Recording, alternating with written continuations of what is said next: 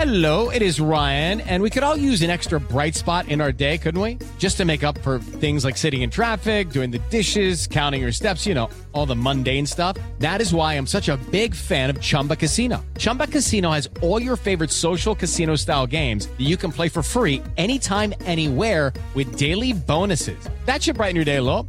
Actually, a lot. So sign up now at chumbacasino.com. That's chumbacasino.com. No purchase necessary. BGW. Void were prohibited by law. See terms and conditions. 18 plus. Ciudadanos informados, informando. Este es el podcast de Iñaki Manero, 88.9 Noticias. Información que sirve. Tráfico y clima cada 15 minutos. ¿Tienes un hijo caracol? ¿Qué es eso de tener un hijo caracol? Eh, ¿Cómo se diagnostica? ¿Cuáles son los síntomas? ¿Qué puede pasar con un niño caracol? ¿Y en qué tipo de adulto se convierte un niño caracol si es que pues, lo dejamos seguir así con esa, pues, con esa concha, ¿no? Con ese caparazón.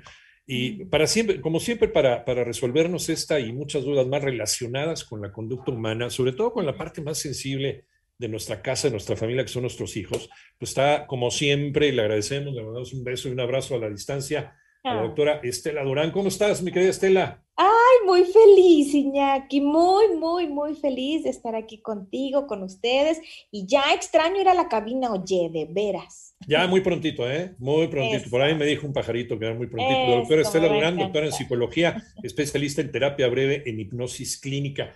¿Qué pasa con los niños caracol, Estela? ¿Qué- con- ¿Cuál es el diagnóstico?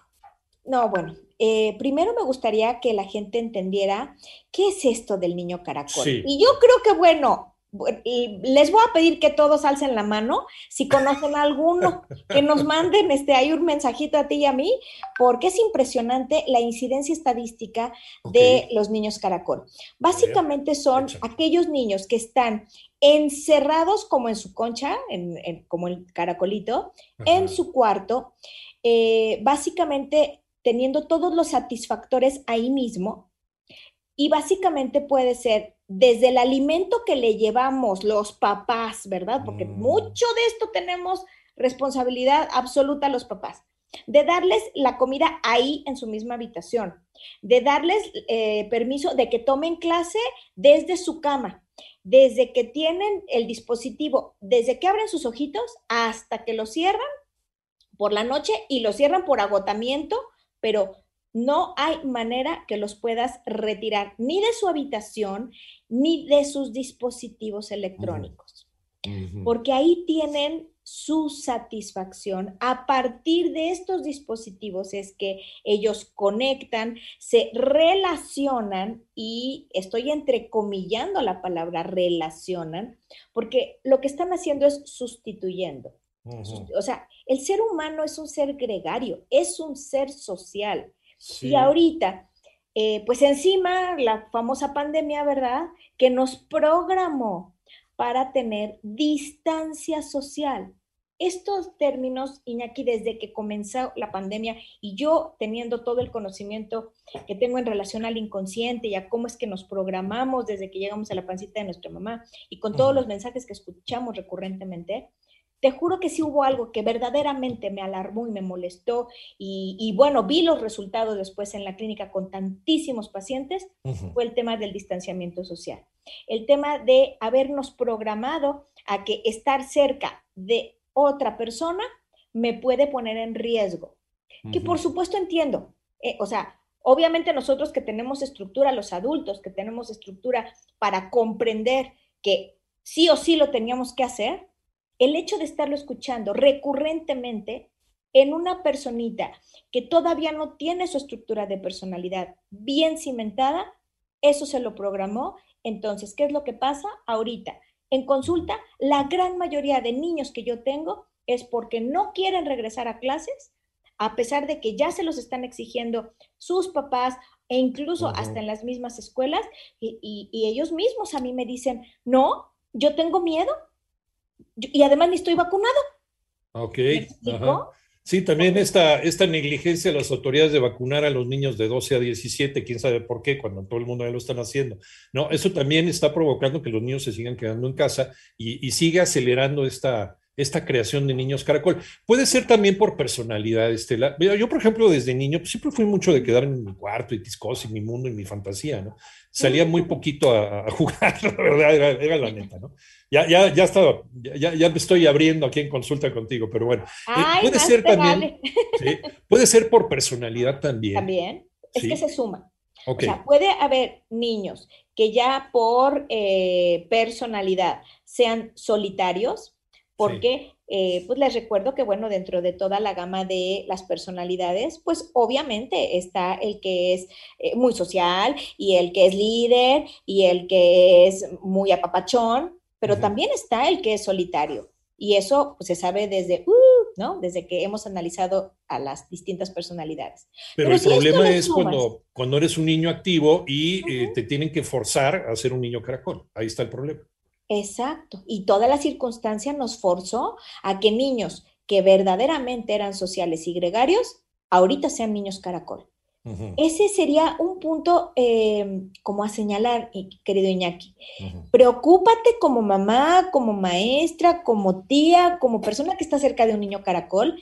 Si antes era de una manera y a raíz de todo este confinamiento empezó a cambiar porque el salir de su conchita les implica una sensación de amenaza.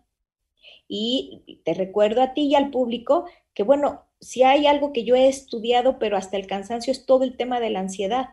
Entonces, pues ahorita justamente la gran mayoría de los pacientes que tengo son por trastornos de ansiedad, los famosos ataques de pánico, el síndrome de la cabaña, ¿no? que tiene mucho que ver con eh, este... Eh, que ya lo habíamos platicado contigo, ¿no?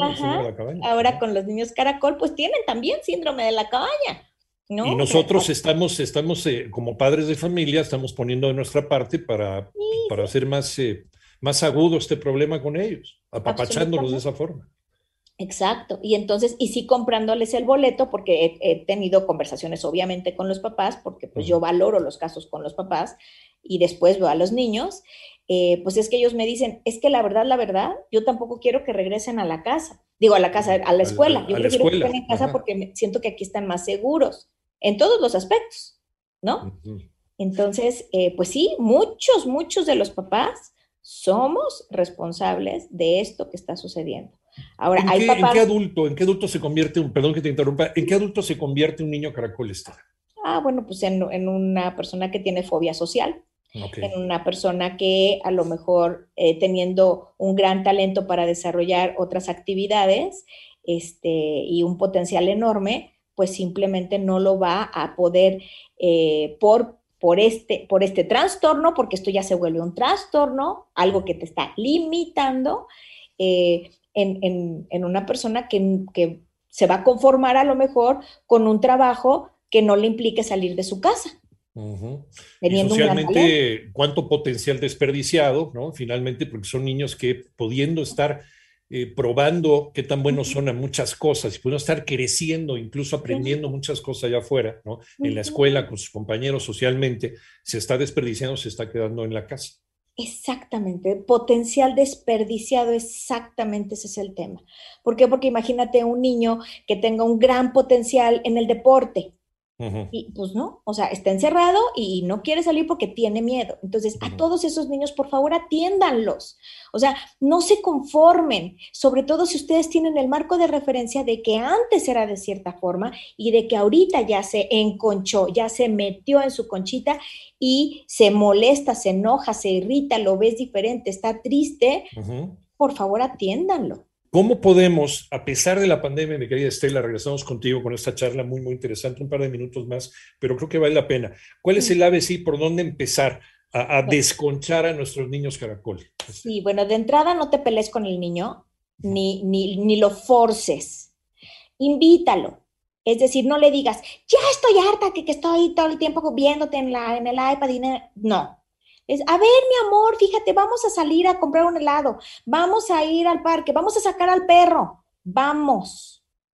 Invítalo, invítalo suavecito. No le digas que ya estás harta o harto de esta situación, porque finalmente él te puede decir, pues yo no tengo la culpa. y, por supuesto. Entonces. Tienes razón. Tiene que ser poco a poco y le tenemos que ir programando diariamente que va a estar seguro, que va a estar bien.